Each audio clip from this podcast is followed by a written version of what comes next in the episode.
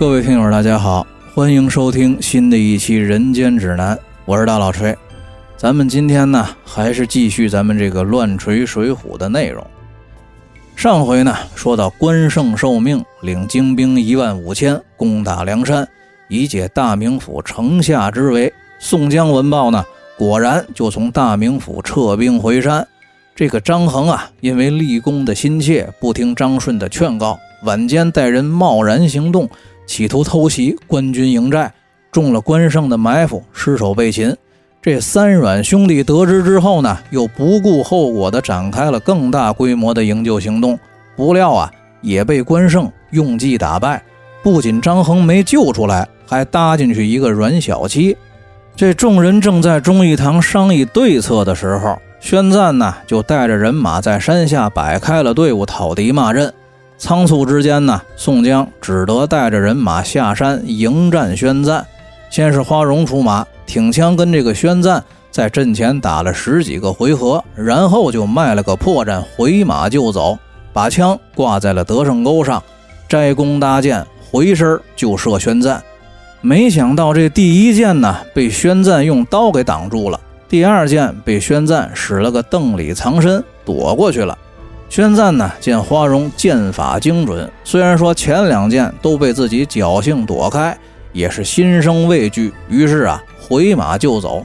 没想到刚回过身来，就又被花荣的第三剑当啷一声射在了后背的护心镜上，更是马上加鞭逃回了己方的阵营。回去之后呢，命人到中军大营禀告了关胜。这关胜闻报呢，马上就叫人备马抬刀，自己披挂整齐，来到了宣赞的阵地前。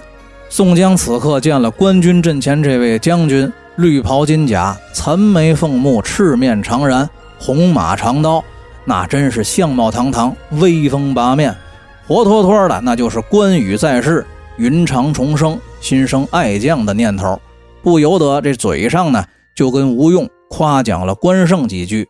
林冲在一边听了呀，心里头不忿。儿，嫌宋江长敌人的威风，灭了自己的锐气，于是呢，就拍马挺枪，想要会斗关胜。宋江拦住了林冲，亲自打马出阵，和关胜搭话。这言语之间呢，满是谦卑恭维之词，而这个关胜却丝毫不领宋江的情，句句话都是言辞激烈，指着宋江的鼻子是反贼长，草寇短的一通骂。把这梁山人马阵中的秦明呢骂的那是心头火起，暴跳如雷。当时呢也不请将令，拍马舞棒是直取关胜。这个林冲久闻关胜的威名，一来是怕这个秦明阵前有失，二来呢也想要争个头功，就催马挺枪，紧随其后，也冲上了阵前，和秦明一起双战关胜。一时之间呢。三个人在两军阵前像走马灯一样的厮杀，而宋江此时呢，不担心林冲和秦明的安全，反倒是唯恐伤了关胜，于是赶忙叫人鸣金收兵。这个林冲和秦明都是正规军的将领出身，懂得击鼓则进，鸣金则退的规矩，于是呢，各自虚晃了一招，拨马回阵。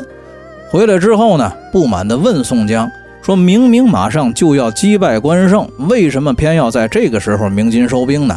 宋江呢解释道：“二位贤弟，咱们素来以忠义自居，现在却以二敌一，恃强凌弱，不是英雄豪杰的作为。纵然你们哥俩能够战胜关胜，或者活捉关胜，那他也肯定的不服，而且还得耻笑咱们。我看呀，关胜勇冠三军。”而且世代忠良，武圣人之后，德高望重。要是能得此人上山，我宋江情愿让位。这个林冲和秦明听了呢，虽然说嘴上不说什么，但是心里头却是不以为然。二人呢，当天是悻悻而归，两边也都收兵罢战。话说关胜呢，回到了中军大营，摘盔卸甲，回到了自己的帐篷里，一个人犯心思，思来想去也想不明白。为什么自己跟林冲还有秦明交手的时候，眼看就要落败，宋江反倒先鸣金收了兵呢？突然间想起来自己营里头还关着两个梁山的头领，于是就叫手下的小头目把张衡还有阮小七押来，捋着胡子问道：“谅那个宋江只是个郓城县的小吏，你们这帮子人怎么就这么服他呢？”没想到阮小七听完这个话，把脖子一梗，说道：“我公明哥哥号称山东胡宝义，郓城及时雨，义薄云天，天下闻名。你们这些不知礼义的人，怎么能懂呢？”关胜听了呢，低头不语，就叫手下重新把阮小七和张衡带走关押，自己一个人坐在帐中思量了一阵，躺下也是翻来覆去的睡不着。索性就起身出了帐，在营里头信步而行。话说这个关胜正在营里走柳，有守营的兵丁来报说，辕门外有一位胡须将军匹马单鞭，要求见大帅。关胜呢问兵丁来人是谁，兵丁只是说这位将军并没有赏下姓名，就是要求见大帅。关胜呢就只得让兵丁把来人带到中军大帐，自己呢先行回到帐中等候。时间不长，这守营兵丁就带来了一个黑脸大个子的将军。关胜呢，看这个人有些面熟，于是呢，便问来人是谁。那人说道：“小将呼延灼的便是。先前呢，也曾奉命率领连环马队征剿梁山泊，但是没想到中了奸计，失陷在梁山，无法脱身，回朝复命。后来呢，听得关将军您领兵到来，心中高兴。今天早晨呢。”您和梁山人马交锋，宋江在镇上见林冲和秦明要抓您，唯恐伤了关将军，所以说才紧急鸣金收了兵。宋江此人呢，素有归顺之意，但是他们山上主要就是林冲还有秦明不同意归顺朝廷，因为林冲跟高太尉有仇，秦明的一家老小呢也死在了青州知府的手里，所以说和朝廷心存芥蒂。宋江呢？暗地里跟我商量，要想办法带领众人归顺将军。您如果信得过我，咱们明天晚上呢，轻功短剑，骑着快马，从山后的小路潜入山寨，生擒林冲、秦明等人，押赴东京汴梁，一起立功受赏。您呢，官升三级；我呢，官复原职。这个关胜啊，是有名的上将，一般的人骗不了。宋江和吴用派这个呼延灼来骗关胜，也可以说是知人善任。首先呢，这个关胜和呼延灼有相似之处，都是名将之后，在身份和地位上相对平等。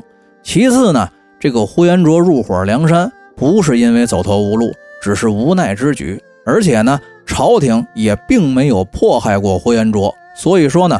呼延灼有归顺朝廷的心思，也是合情合理的。这个关胜呢，听了呼延灼的一番叙述，想了想呢，也觉得合理，于是呢，就叫人摆酒宴款待呼延灼。二人席间相谈甚欢。呼延灼呢，进一步的向关胜诉说了宋江的种种好处，说宋江如何的讲义气，如何的忠于大宋，只是遇人不淑，时运不济。无奈才被人裹挟着笑聚山林，但是这个人呢，从来没有反叛之心，始终都想着归顺朝廷。总之呢，这一夜，呼延灼是把关胜给忽悠信了。次日清晨，宋江呢再次带着人来关胜阵前叫战。呼延灼告诉关胜，这是宋江做给山上众头领看的。随后呢，就找关胜借了一套盔甲，各自上马出了阵。这个宋江此刻在阵前见了呼延灼呢，假意骂了几句背信弃义之类的话，就派黄信出马迎战呼延灼。二人交手不到十个回合，这个黄信呢就被呼延灼一边正中后心，口吐鲜血，栽落于马下，被梁山镇上的小喽啰给抢回去了。当然呢，这一切都是安排好的戏。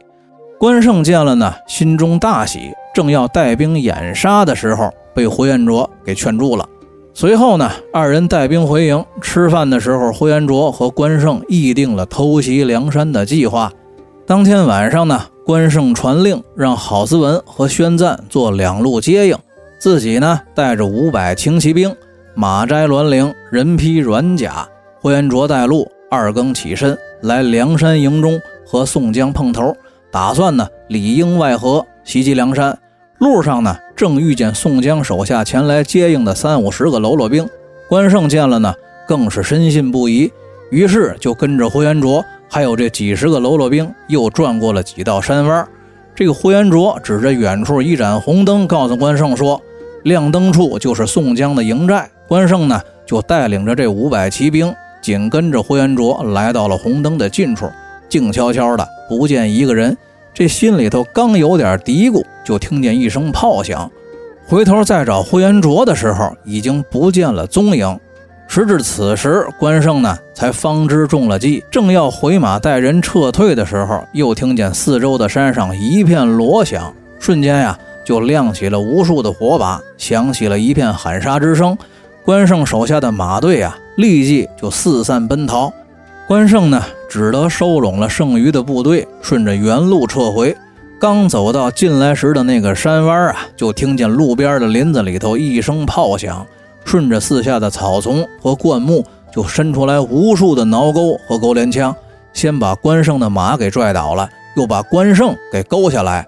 冲出来一帮人，夺了关胜的刀马，卸掉了关胜的盔甲，绳捆索绑，就送往了梁山的大寨。咱们放下这个关胜被擒不提，单说林冲、花荣还有呼延灼会合之后呢，得到了具体的情报，领着扈三娘和秦明、孙立、李应等人。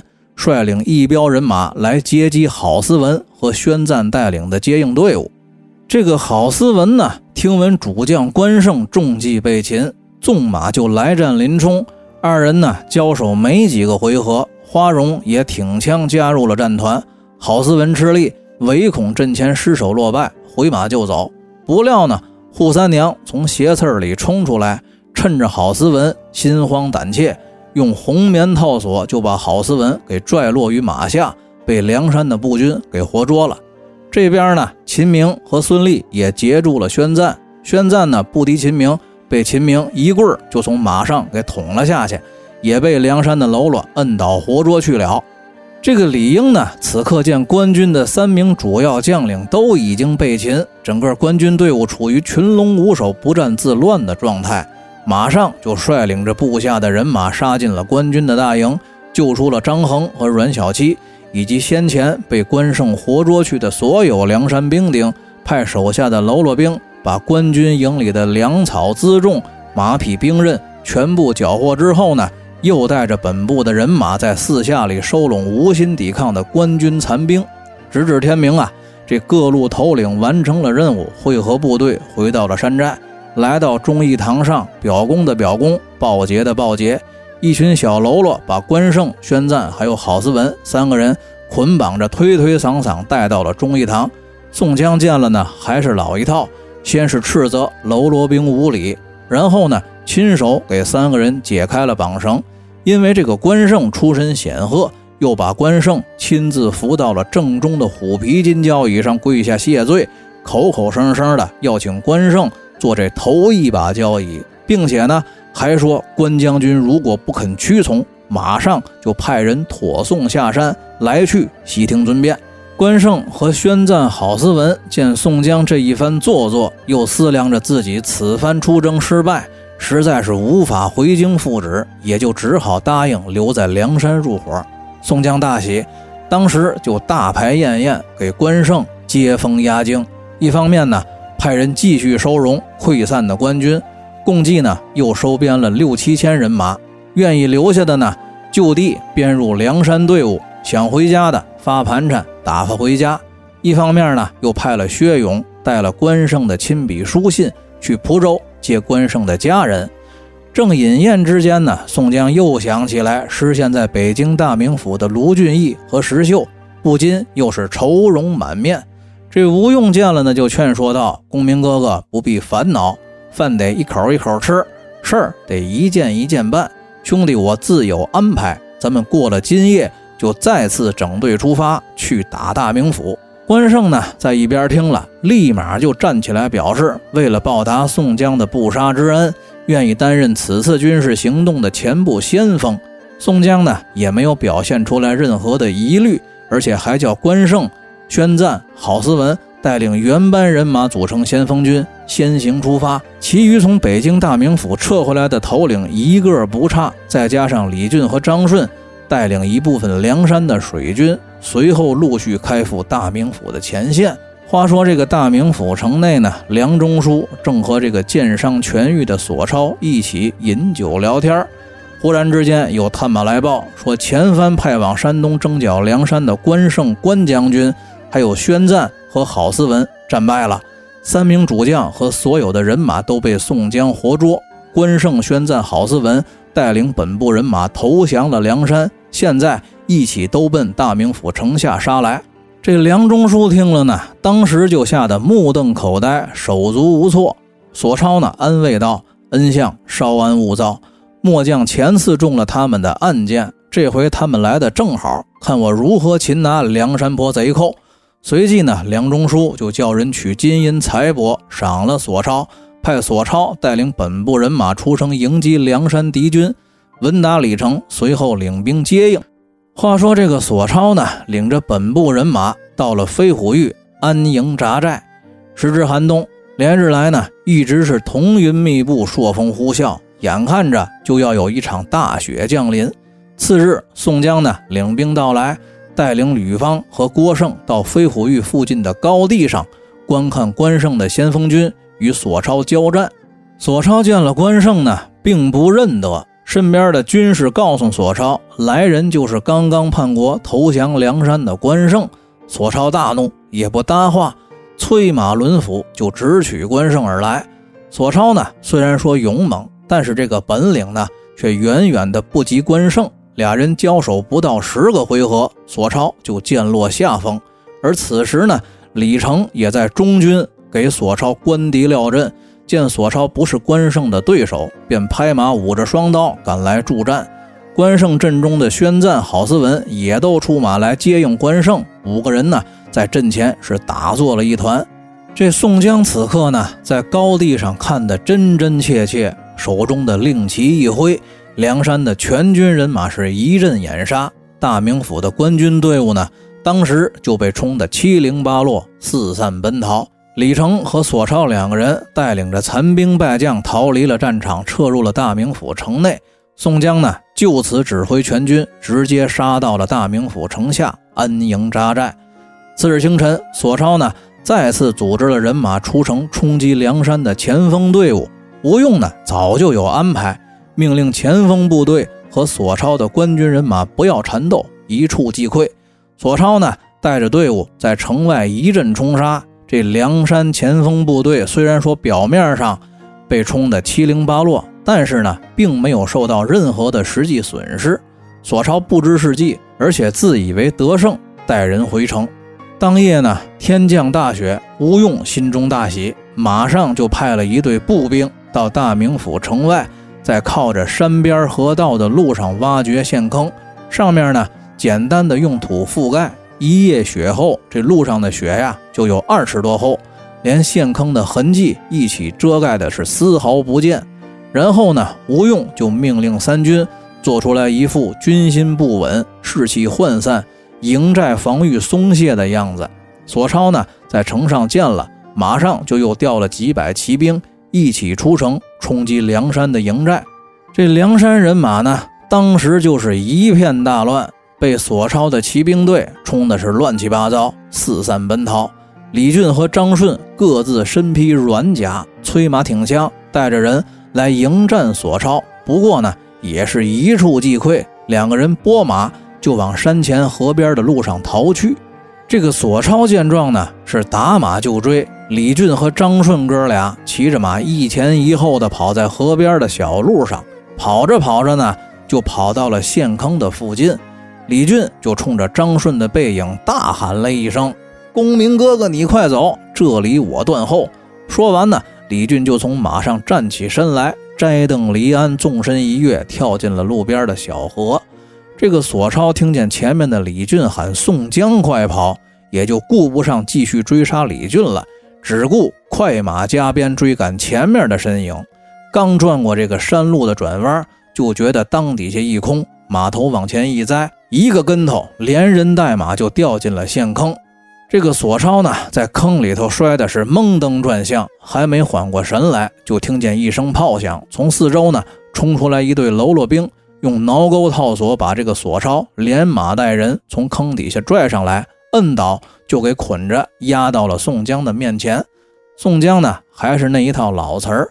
其实作者施耐庵先生呢，每逢写到这种地方，也没什么新鲜词儿，就是一句：“那索超本身天罡星之术，自然与宋江等人相合。”反正啊，索超就这么投降了宋江，入伙了梁山。话说这个索超被擒，手下逃脱的兵丁回到了大名府城内，报给了梁中书。这梁中书听了呢，也是心慌胆颤，命令手下坚守城池，不许出战。宋江劝降了索超之后，又带领着三军人马重新回到了大名府城下驻扎。之后呢，又是连日攻打大名府。这个北京大名府呢，是北宋王朝的北部军事重镇，城高池深，工事坚固，兵多粮广。梁山人马几次攻城都以失败告终。这一天呢，宋江闷坐在中军大帐里头发愁。这俗话说呢，人逢喜事精神爽。愁上心头，盹睡多。宋江愁着愁着，就有点迷糊。忽然之间，就觉得这个帐篷里头是阴风阵阵，寒气逼人。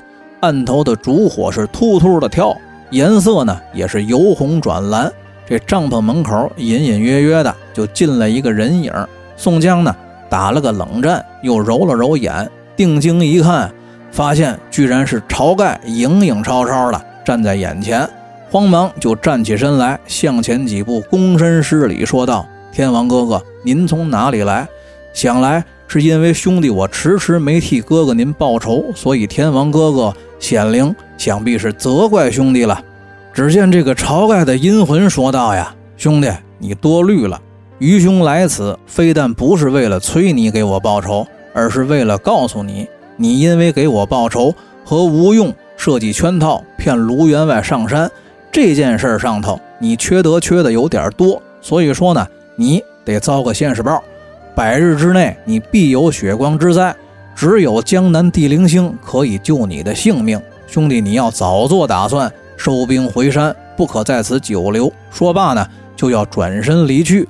这宋江听了，正要拉住晁盖的阴魂问个究竟的时候呢，被晁盖回手一推，从床头跌落惊醒。方才知道是晁盖给自己托了个梦，想起晁盖梦中所说呢，心中疑虑不定，于是就派手下的喽啰去请吴用过来给他圆梦。随后呢，宋江就向吴用诉说了梦中的事情。吴用听完呢，也是建议宋江，目前天寒地冻，不利于攻打大名府，先撤兵回山，来年天气转暖再来也不迟。而宋江呢，却是举棋不定。唯恐撤兵会耽误了石秀和卢俊义的性命。当晚呢，跟吴用商量了半天，也没定下来具体的方案，不了了之，各自回帐安歇。次日清晨，到了点卯的时间，这众头领呢都在中军帐外等候。可是这个一向早起的宋江却迟迟没有现身。吴用等人不放心，就来到了宋江的寝帐探看，发现呀，这个宋江面色潮红，嘴唇干裂。躺在床上哼唧，见众头领来到，只是说自己后背疼痛难忍。吴用掀开了被子和衣服看的时候呢，只见这个宋江背上起了一个像小锅底儿一样大的脓包，周围是通红肿胀，中间还顶着一个黄豆大小的白尖儿。吴用看了呢，是不禁皱眉，请来了随军的郎中看了看呢，也不敢随便的医治，只是说呀，先让宋江喝点绿豆汤。败火解毒，保护心脉。张顺呢，此时提出说，他的母亲曾经也得过很严重的毒疮，很多大夫都没办法。后来是健康府的神医安道全给看好的，自己呢可以去一趟江南健康府，请安道全来给宋江治病。吴用听了呢，这才想起来前一天晚上宋江曾经跟他说过晁盖托梦的事儿。晁盖阴魂所说的那个江南地灵星，应该就是指安道全。于是呢，就给张顺拿了一百两黄金，让他马上出发，星夜兼程赶往健康府，请安道全来给宋江治病。这里呢，马上就从大名府城下撤兵回山，让张顺直接把安道全请到梁山即可。张顺呢，拿了黄金，带着盘缠离队上路，赶往健康府而去。咱们呢，就简短截说。张顺带着这一百两黄金，一路是风尘仆仆地赶到了长江边。乘渡船过江的时候呢，因为麻痹大意，不慎漏了腹，被两个江贼打劫，手脚捆住，扔进了江里。幸亏啊，张顺水性好，在水下用嘴咬开了绳索，顺流逃走。而这两个江贼呢，也在劫夺了张顺的财物之后，因为分赃不均，发生了火并，自相残杀，死了一个。随后呢，张顺被一个在江边开酒馆的王姓老者所救，并且在老者的儿子嘴里得知那两个江贼，一个叫做截江鬼张望，另外一个叫做尤里泥鳅孙三儿。张顺呢，见这爷儿俩为人忠厚。于是乎呢，就向他们透露了自己的真实身份还有来意。这个老王头的儿子得知了来人就是有名的浪里白条张顺之后呢，马上就向张顺表明了心迹，说自己呢也是从小练习枪棒拳脚，因为腿脚灵便，善跑会跳，人送外号“火闪婆”王定六，早就仰慕梁山好汉，只是无缘引荐。这次遇到了张顺。愿意追随张顺加入梁山，张顺呢当即就表示同意，相约请安道全回来之后再来江边和王定六会合，带他一起回山，并且呢天亮之后，王定六又给了张顺几十两银子盘缠，送他过了江。咱们放下这个王定六在江边酒馆等候张顺归来不说，单说这个张顺过了江，进了健康府城，来到了安道全的药店，见到了安道全。说了自己的真实来意，这个安道全一听是要去梁山给宋江治病，心生疑虑，百般的推脱，说自己的老婆刚刚过世，家里头没人照料，店里的生意呢也离不开人。而这会儿张顺身上的百两黄金也丢了，就只好百般的劝说。这个安道全最后呢也只得是勉强同意，但是同时提出，即便要走，也得把别的事情安顿好了之后才能走。原来这个安道全呢，在健康府城里头包养了一个妓女，叫李巧奴。自己如果要离开健康府，需要把这个李巧奴给安顿好了再说。于是呢，安道全就请张顺跟着他到李巧奴家吃饭饮酒之间，就向李巧奴说起来自己要离开一段时间。这个李巧奴呢，本来就是个烟花娼妓，最会逢场作戏，一阵呀撒娇矫情。就是不让安道全走，这个张顺在一边呢，看的是气不打一处来，却也是没办法。晚间睡觉的时候呢，李巧奴又非要把张顺赶出去，无奈这个张顺呢是执意不走，只得就留在门房里将就一夜。可是没想到，这个张顺睡到半夜，听见外头有人说话，起身隔着门缝看的时候，却是前一天打劫过他的截江鬼张望。在和李家老鸨子说话。原来呀，这个截江鬼张望也是李巧奴的常客。这回在江面上劫了张顺的黄金，带着黄金想来李巧奴这里买欢。这个李家老鸨子见钱眼开，就趁着安道全熟睡，把李巧奴叫出来陪张望吃喝。于是呢，这个张顺就躲在门房里，等到了夜静更深，张望和李巧奴进房睡了觉。李家的老鸨子以及几个厨房里的下人都醉倒了之后呢，从门房里头摸出来，用厨房的菜刀杀了老鸨子，又用劈柴的斧子杀了两个下人。正要进房间里头杀张望的时候呢，李巧奴听见了外头的动静，出门查看的时候被张顺一斧子砍死。张望惊醒，趁着张顺杀李巧奴，就从后窗给逃走了。这张顺一见走了仇人，心中是懊恼不已，心想这四个人既然杀了，也别白杀。然后呢，就用破布蘸着血，在墙上到处的写道：“杀人者安道全也。”连着就写了数十处，折腾了一溜够，眼看着天就亮了，进屋就叫醒了安道全，说是啊，让他出来看点新鲜玩意儿。安道全一出来，看见一地的血泊，四个死人。墙上呢，到处都写着“杀人者安道全也”，当时吓得手足无措，屁都凉了。张顺呢，此刻顺势而为，就劝安道全跟自己回梁山。安道全此刻呀，也只得同意，马上回家带了药箱，卷了所有能带走的金银细软，跟着张顺，趁着早晨城门开放，就逃出了健康府。出城之后呢，张顺带着安道全来到了王家酒馆，会合了王定六。正要过江的时候呢，却又正巧遇见了截江鬼张望的船。这个张顺就让王定六不要声张，自己和安道全暗地里互换了衣服，压低了头上的斗笠，就上了张望的船。传至江心，这个张顺呢就出手制住了张望。问及前日过江他那个同伙的时候呢，才知道已经因为分赃不均被张望给杀了。然后呢，张顺就把张望绑了个四马倒船蹄儿，扔在江里了事儿。过江之后呢，张顺又和王定六商量上山的事儿。因为宋江的病重，所以说张顺要带着安道全先行一步，让王定六自己回去收拾行李，接上老爹来梁山找自己就行。随后呢，就和王定六告辞，领着安道全上路，往山东方向去了。话说这安道全呢，他是个文人，而且还是士大夫阶层出身，根本就走不得路。跟着张顺走了三十多里路，就再也走不动了。张顺呢，就只得就近找了一间乡村酒馆，陪着安道全进去打尖休息。二人要完了酒菜饭时，正吃喝之间呢，就从店外进来一个人，向张顺问道：“兄弟，你这趟差事怎么办得如此的迟慢？”张顺抬头一看呢，原来是戴宗前来接应，慌忙给戴宗引荐了安道全，紧接着又向戴宗询问了宋江的病情。安道全听了之后呢。觉得宋江的病情还处在自己可以医治的能力范围之内，但是也必须要抓紧时间治疗，不能耽误。于是呢，戴宗片刻不做停留，给安道全腿上绑了两个假马，带着安道全做起了神行法，一溜火光的就奔梁山方向而去了。